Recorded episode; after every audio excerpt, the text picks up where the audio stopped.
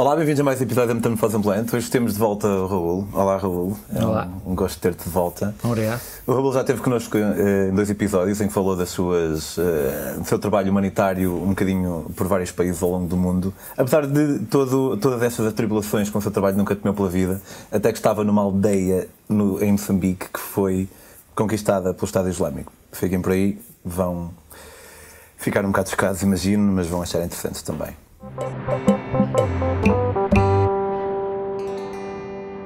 Olá, Raul. Olá.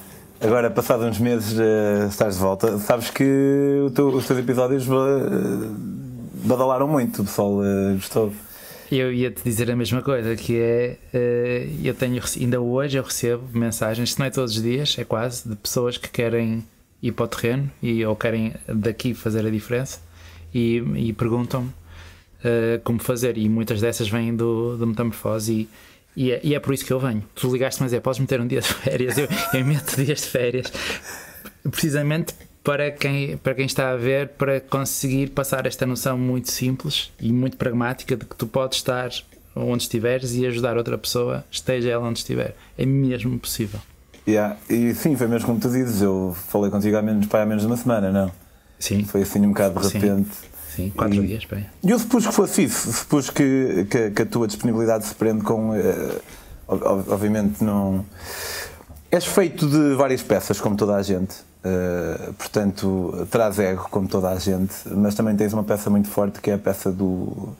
da, da ajuda, da entreajuda ou da ajuda interhumana. Hum, porquê, que fazes, porquê que fazes isto?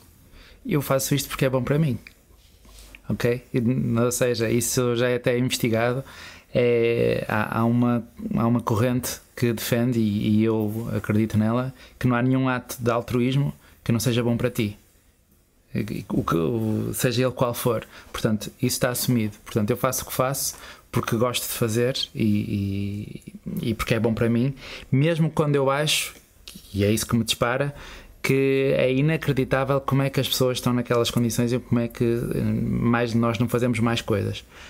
Ou seja, isso revolta-me, sem dúvida, e empurra-me, mas é bom para mim, é de, de várias formas. Uma delas até é diferente de quem não faz e que acho que também é muito importante passar esta ideia é que como eu estou a contribuir para a mudança, isso eh, ajuda-me a mim. Ou seja, se eu estiver só a ver o que se passa e a ser invadido por aquela tristeza, por aquele choque e não, puser, não puder fazer a diferença, é pior do que se eu puder estar exatamente na mesma situação e a contribuir para que a situação esteja a mudar. Acho que é muito mais fácil para mim do que para alguém que é só espectador. Aliás, acho que é por isso que muita gente deixa de ser espectador e já, já te vi aqui a falar sobre isso, que é muita gente nem quer ver, por exemplo, a pobreza da Índia e, e tu referiste que mesmo que não vejas, a pobreza ainda está lá. Claro que sim.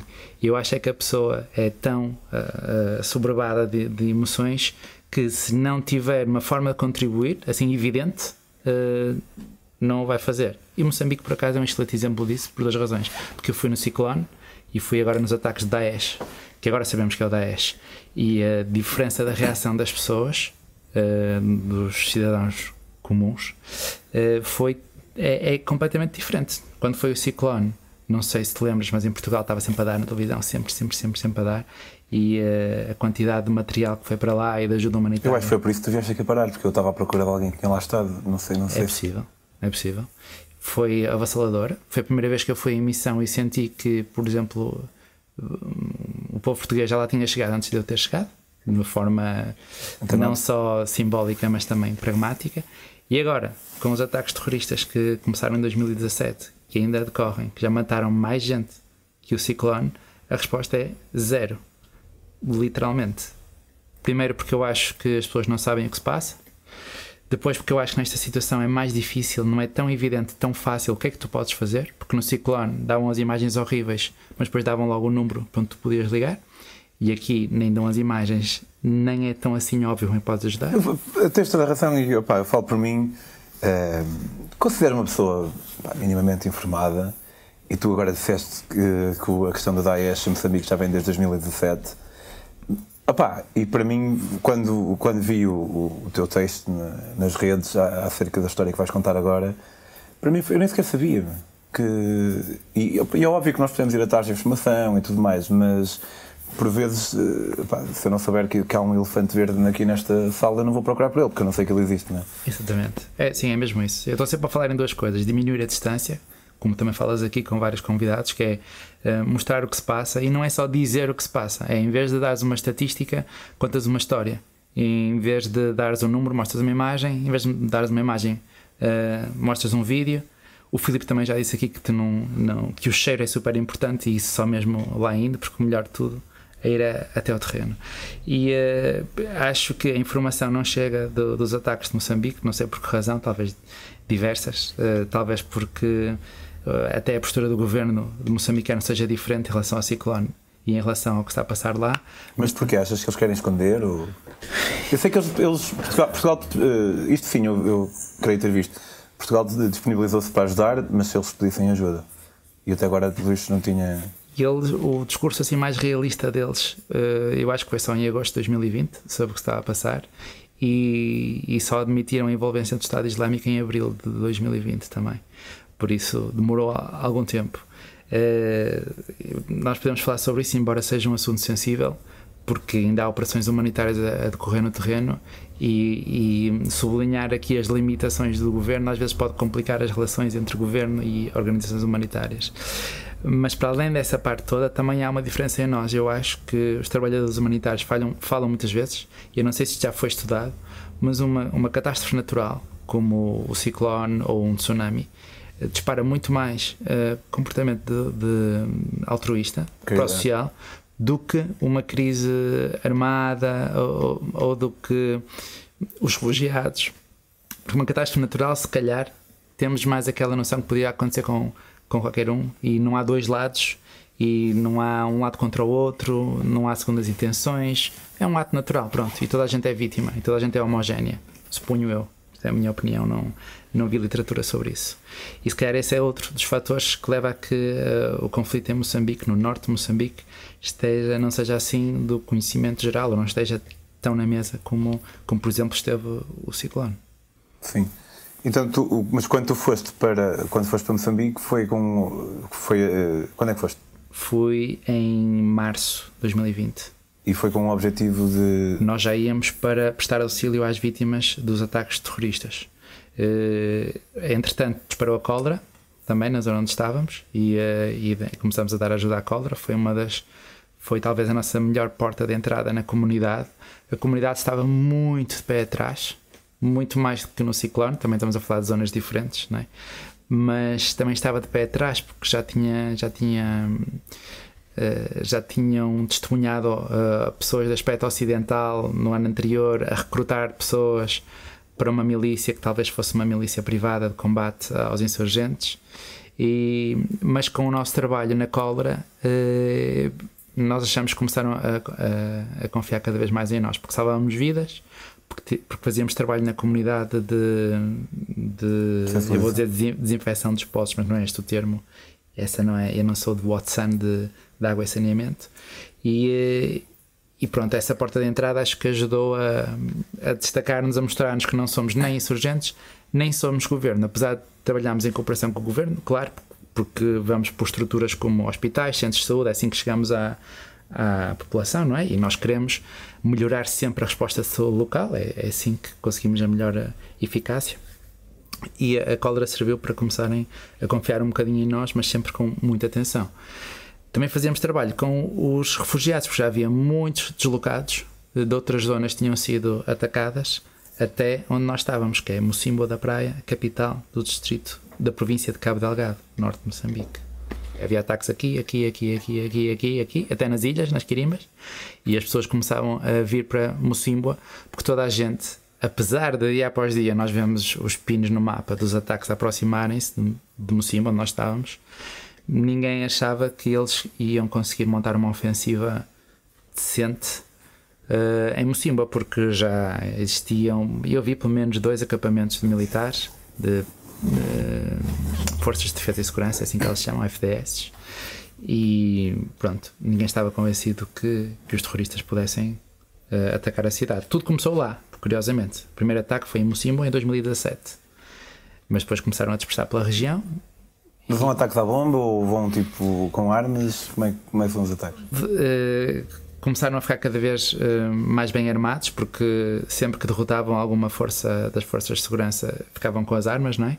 Mas havia muitas decapitações, desmembramentos, uh, raptos, incendiavam as, as cabanas das aldeias Pronto, e as pessoas fugiam para Mocimboa e nós em Mocimboa dávamos apoio às vítimas. Isto só quem é? São moçambicanos? Vêm do, do centro da África? Vem... Uh, isso é tudo o que eu te vou dizer aqui. Primeiro, uh, confirme a informação, porque eu não sou especialista, e depois é tudo ainda, ainda está muito sob investigação, ainda é pouco.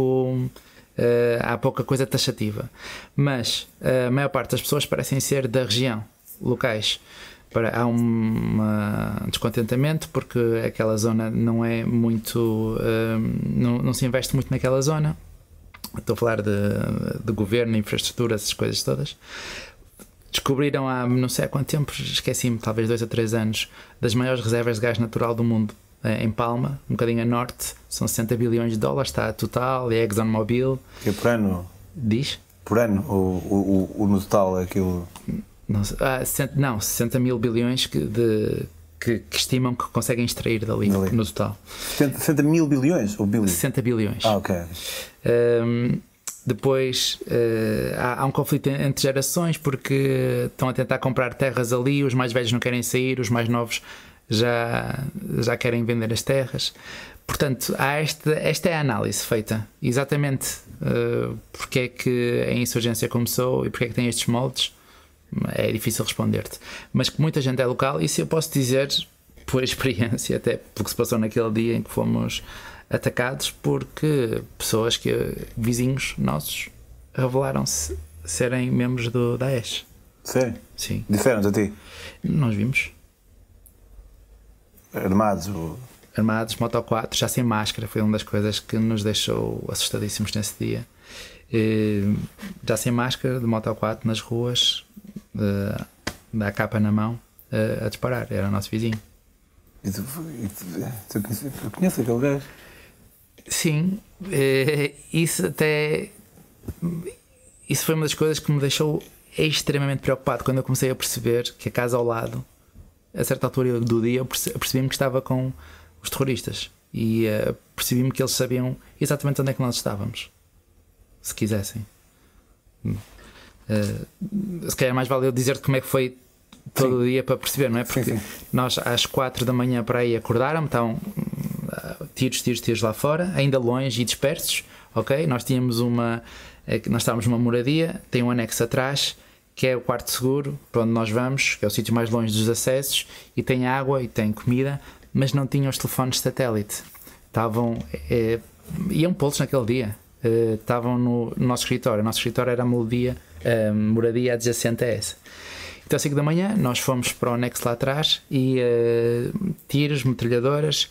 E eu estava descansado porque começas a ouvir artilharia pesada, explosões e tal, cada vez mais. E eu pensei, ok, o exército está a responder aos terroristas.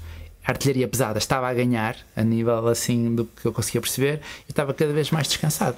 Tipo, das 5 da manhã até às 11, eu estava fixe, estava a achar que estava a correr bem apesar dos sons estarem cada vez mais perto, já havia metralhadoras e até a certa altura a, a casa tremeu completamente. Uh, não sei como é que se chamam aquelas coisas daquela artilharia pesada, mas deve ter atingido a casa ao lado porque a árvore. Tipo tinha... uma bazuca, sim. Sim, daquelas cenas tipo tanques, carros armadilhados. Antiaéreo. Não sei. A, a árvore tinha caído. E depois nós tinha, eu tenho a minha equipa de psicólogos locais e também a rede que vamos construindo. Sei lá, conhecia várias pessoas locais com quem ia trocando mensagens uh, a dizer que eles tinham entrado por vários pontos da cidade, a dizer que já, tinham, já tinha havido mortes aqui e ali. E uh, para aí ao fim da manhã é que eu comecei a perceber que estava a perceber tudo ao contrário. E eles já tinham conquistado as armas e a artilharia pesada dos militares. O que eu estava a ouvir eram eles, eram eles a, a ganhar. E já estavam, já havia tiros na rua ao lado. Entendes? De, de, de metralhadora. E, e começo a, a, receber as SMS que as pessoas estão a morrer, que eles já tinham incendiado a Câmara Municipal e a Junta de Freguesia, tem outros nomes lá, escolas, já tinham decapitado não sei quantos militares, e isto é tudo num raio de 600 metros. Certo? E, uh, e nós tínhamos um. Há sempre plano de evacuação. O nosso plano de evacuação era sair ou por avião, avionete, que tem lá uma, uma pista, ou por barco, aquilo é no Porto. Mas eles uh, incendiaram o aeroporto, o, o aeródromo, e, e nós, à, para aí à uma da tarde, uh, o plano era: o barco chegava e nós íamos arrancar, dar com tudo, dar com tudo até ao Porto. Carro, carro, o que era extremamente arriscado, mas e a equipa estava dividida, nós éramos oito, uma equipa incrível. eu já tive várias, já tive ser evacuado várias vezes em campos de refugiados e esta equipa foi inacreditável. Foram 26 horas disto e a equipa estava dividida porque era muito arriscado sair assim a abrir. Mas por outro lado, e eu estava desse lado, achei que se ficássemos nunca mais e ninguém nos ia buscar, porque eles estavam mesmo a conquistar e conquistaram a vila. Ou seja, tanto podiam estar ali uma semana, uh, percebes? E eu preferia arriscar. Até que às três da tarde o barco informou, ainda tínhamos rede, o barco informou que não vinha e eles não queriam arriscar. É uma empresa privada, contratada também pela, pela ONU para segurança, e eles não tinham coragem. Continuavam a cair mensagens de que as pessoas estavam a morrer lá fora e os guardas também, as cenas a serem incendiadas. E, pá, e entre as três e as seis da tarde foi, foi mesmo muito complicado porque o barco não veio. Uh, os telefones deixaram de funcionar ao, ao, final do dia porque eles cortaram as, as torres de comunicação. Nós já não podíamos falar com ninguém. Não tínhamos os telefones satélite. Começas a ouvir mesmo na rua ao lado uh, veículos motorizados e o pessoal a gritar Allahu Akbar, Allahu Akbar, mesmo aqui ao lado, como se fosse aqui ao lado desta parede. Eu percebi que o nosso vizinho era, era terrorista também, farto de nos ver, sabia que eles sabiam perfeitamente onde a gente estava, sabia que a gente era um alvo uh, prioritário para, para rapto, por exemplo. E pronto, e nessa altura era um, começa, a rede vai abaixo, são para seis estás, e meia. Estás como que convencido que vais morrer? O que é que se passa dentro de ti? Estou, porque aqui ficamos sem rede. Tivemos de desligar. Tu não podias estar com o telemóvel porque não queríamos mandar a luz lá para fora, para não se ver da janela. Desligamos a ventoinha, estás a ver? Então há um silêncio total na sala e está o pessoal todo a, a, a suar, a pingar mesmo, tentar fazer o menor barulho possível. Isto são horas disto, ou seja, estás hiper vigilante a qualquer. Porque eu não queria ouvir o portão a abrir. Isso é que eu sabia o que é que se queria dizer. Porque ninguém ia ter connosco. Né? Está toda a gente assustada, todo que é amigo está assustado e escondido. Se alguém abrisse o portão. Não eram boas notícias. Não eram boas notícias. E então fizemos uma. Caiu a noite, uh, houve a última oração e, e fica tudo muito silencioso. Um colega meu tinha estado na Síria e tinha tinha estado exposto a essas situações, mas, mas a quilómetros de distância. Dizia que era normal. Não, espanhol. Era normal na última oração haver mais silêncio porque eles preparavam-se para uh, o embate à noite. E era assim que estávamos a ler a situação. Agora que eu assim o silêncio porque eles vêm pela noite.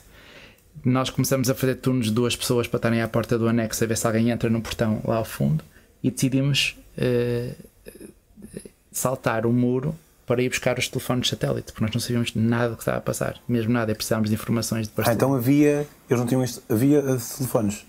Nós, nós tínhamos telefones satélite estavam no escritório, okay. ao lado, na moradia ao lado. A, a, minha colega saltou no meio da noite, né? e eu fiquei no muro para depois puxá-la para cá e conseguimos os, os telefones satélite. Um outro colega nosso era colombiano de Bogotá, camionista, completamente terrorizado e Bogotá não é fácil, não é? E ainda por cima ser camionista. E, uh, e nessa noite, pronto, foi nessa noite que eu achei. Comecei a pensar o que é que eu ia fazer quando eles entrassem. Estás a perceber? Qual era o melhor sítio para estar? Já estava naquele processo de eu vou ser o primeiro a voluntariar, mas já estava mesmo a imaginar o que é que ia dizer. Já estava deitado no chão para quando abrissem a porta não se assustarem. Estás a entender? Uh, Voluntariar-te para. Para ser o primeiro a, sei lá, se quisessem levar alguém, essa cena. Não passou pela cabeça a atacar? Não, nunca, nunca.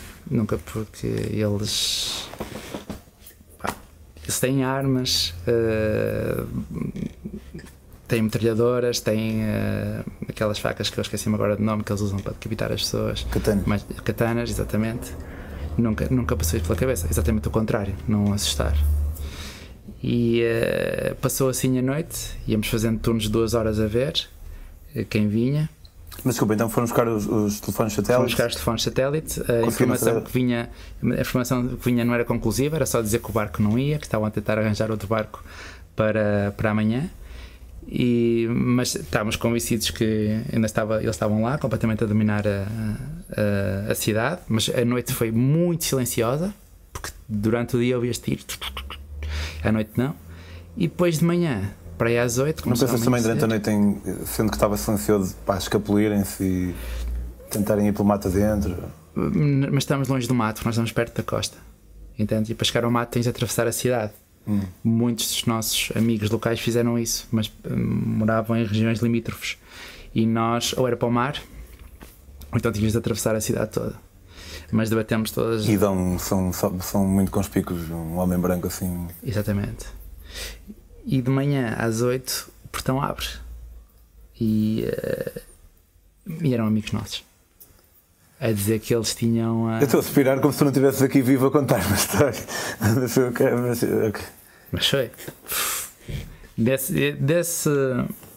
Pronto, não, é difícil explicar-te, mas estás sempre a pensar, pá, espero que tenha coragem de quando eles entrarem, sabes, fazer a coisa certa. Estava sempre a treinar, a treinar, a treinar, a treinar essa cena. Sabes que eu, eu eh, perguntei porque eu, obviamente, se para ti era um exercício de reflexão, para ti que estavas lá e provavelmente não tens a certeza se o farias, para mim muito menos, porque não estou lá. Ah, dava para espreitar lá para fora, para ver quem vinha sem sermos vistos. Podia- podias abrir a porta, quem estava quem estava a fazer a que- vigia, tu vias até ao portão, mas para a rua só vias aquele bocadinho em frente ao portão. O que me assim. surgia mais era, era atacar, mas percebo o teu. Pá, olha, vambora. Game on. Mas, eh, mas, pá, mas entendo que, sei lá, foi. Eu, eu pensei muito em situações semelhantes quando estava em. no- na Ásia e na África no geral, e, e é difícil uma pessoa realmente saber se. Nós gostamos de nos contar uma história nós próprios, mas tu tens toda a pinta de alguém que fosse mesmo fazer isso, e não, não estou a dizer isto para ser simpático. Mas nós contamos uma história, ai não, eu faria isto ou aquilo ou aquilo, mas é sempre difícil saber quem é que nós somos até que uma situação realmente difícil nos aconteça, não é? Sim, sim. Eu, eu não valorizo. Estou a ser aqui um bocado, se calhar, arrogante, mas nem, eu estou incluído. Eu não valorizo quando as pessoas antecipam vão fazer uma situação dessas. Não valorizo muito. Porque não é uma decisão. Ou tu treinas muito. Uh, Que era o que estavas a fazer, não é? Quando estavas lá, estavas a Não, treinar. não, não. Ou treinas mesmo, ou seja, as Forças Armadas, as Ah. Forças de Intervenção Rápida. Agora, porque naquele momento ou, ou, é- ou ativa o teu sistema simpático e tu lutas ou foges, ou ativa o teu parasimpático e tu congelas. Mas não és bem tu que decides, a não ser que treines muito e muito e muito essa situação. Não, por isso, mesmo apesar de eu estar ali, não faço então os teus amigos abrem a porta e, e depois. E a gente sai cá fora e Eles explicam, olha, os gajos não estão aqui. Exato, saíram à noite. O pessoal começa todo a, a chorar. E eu dei as minhas calças. Lá está, esta é a questão sensível aqui. As pessoas têm muito medo das Forças Armadas também. E o. Mas eram vossos amigos locais. Sim. Ok. E o exército moçambicano iria chegar, mais hora, menos hora. E as pessoas estavam com muito medo de serem maltratadas, por eh, de serem agredidas, de serem confundidas com terroristas. Eu dei as minhas calças a um, a um deles que passou a noite no mato. Estava com as calças todas sujas. E eu dei porque ele estava preocupado que achassem eh, que ele era um dos insurgentes ou um dos terroristas.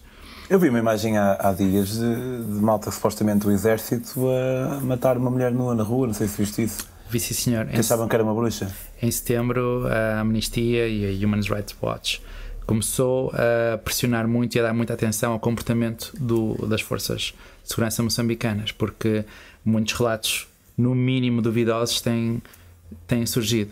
E eh, pelo menos eu estando lá e ouvindo a população local, o, fica com a clara sensação que o comportamento de algumas das forças de segurança, de alguns elementos, é motivo para revolta. Percebes? E que o Estado Islâmico ou os terroristas muitas vezes usam como, como argumento.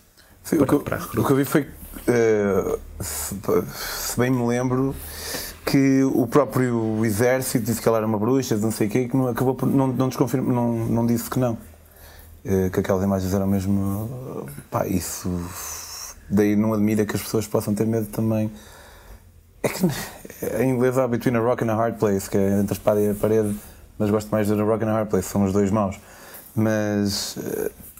De um lado do Estado Islâmico, do outro lado, se calhar, um, um exército que, que também não é 100%. Exatamente. E, uh, pronto, e, a, e, a principais, as principais vítimas uh, são as pessoas locais, não é? E, apesar de partilharem com uh, até crenças religiosas com os, com os membros do Estado Islâmico, elas é que são as principais vítimas. Ainda há pouco tempo, 32 foram decapitadas, recusaram a, a, a alistar. E, uh, e às vezes nós aqui confundimos. Achamos que só há um, uma variável, que é a religião. E se é aquela religião, é, é porque é agressor. Quando a, maior, a gigantesca maior parte das vezes, na mesma religião, que é apenas uma variável, volto a dizer, estão os agressores e estão as vítimas. Okay? Claro, claro. O mesmo, não só em Moçambique, mas na, na Síria em vários sítios. Um, para as pessoas não ficarem uh, com medo de, de, de ajudarem, seja o que for, eh, este tipo de situação foi ad hoc, não é uma cena que aconteça, temer assim pela vida como temeste, não é ah, é algo que aconteça. Sim. Um, mas olha, obrigado pela partilha. Uh, em casa, se quiserem, uh, saibam que se quiserem algum dia fazer trabalho humanitário, isso não quer dizer que vão temer pela vida. Um, Diz ao pessoal é, o que é que pode fazer, como é que se pode contactar, como é que pode. Eu, eu, opa, a melhor forma é mandarem mensagem. Eu sei que isto parece estranho, mas a melhor forma é mandarem uma mensagem porque aí a gente fala melhor e percebe o, exatamente o que é que tu queres. Que há, há, pessoas que querem ajudar sem sair daqui, há pessoas que querem ir, mas não querem ter, eh, mas não têm perfil médico ou medical, que é médico, psicólogo. Não é? Há pessoas que, apesar de não terem perfil médico, não, não se importam de lidar com situações extremas. Isso não, isso não parece estranho, isso parece o oposto de estranho. Isso és tu a disponibilizar-te para responder às perguntas das pessoas. Não tem nada estranho nisso. Pronto, ok. e podem fazê-lo no Instagram, né, por exemplo. No, em qualquer rede social, basta pôr. Uh, basta pôr o meu nome. Raul Manarte. E sim, exatamente. E a peculiaridade do teu nome faz com que só haja um, um Raul Manarte. Exatamente. Ok, então, Raul, hum, acho que bateste o recorde. Acho que por outra vez vieste. Já é o teu terceiro episódio, portanto, sim. neste momento és o convidado com mais episódios no Metamorfose e valem todos a pena. A pena. Obrigado mais uma vez.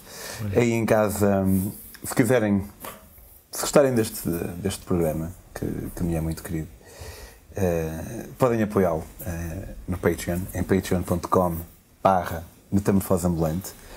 Outra forma de apoiar é comprando os meus livros, uh, sendo que é disto, é disto que eu vivo. Uh, este é o Vago, é o meu livro mais recente. Fala de uma viagem que eu fiz do Panamá ao México à Boleia é, oito países, 10 mil quilómetros, não podia pagar transporte em alojamento para o desafio. E também tem livros de viagens de bicicleta até a África do Sul, a Boleia pela Ásia e por aí fora. E outro tipo de, via de viagens podem segui-las no meu Instagram em Pedro on the Road. Não se inscrevam, não se inscrevam, não se, não se esqueçam de subscrever o canal. Vemos para a semana. O Raul ainda vai voltar. Vemos o Raul daqui a umas semanas. Obrigado, Raul.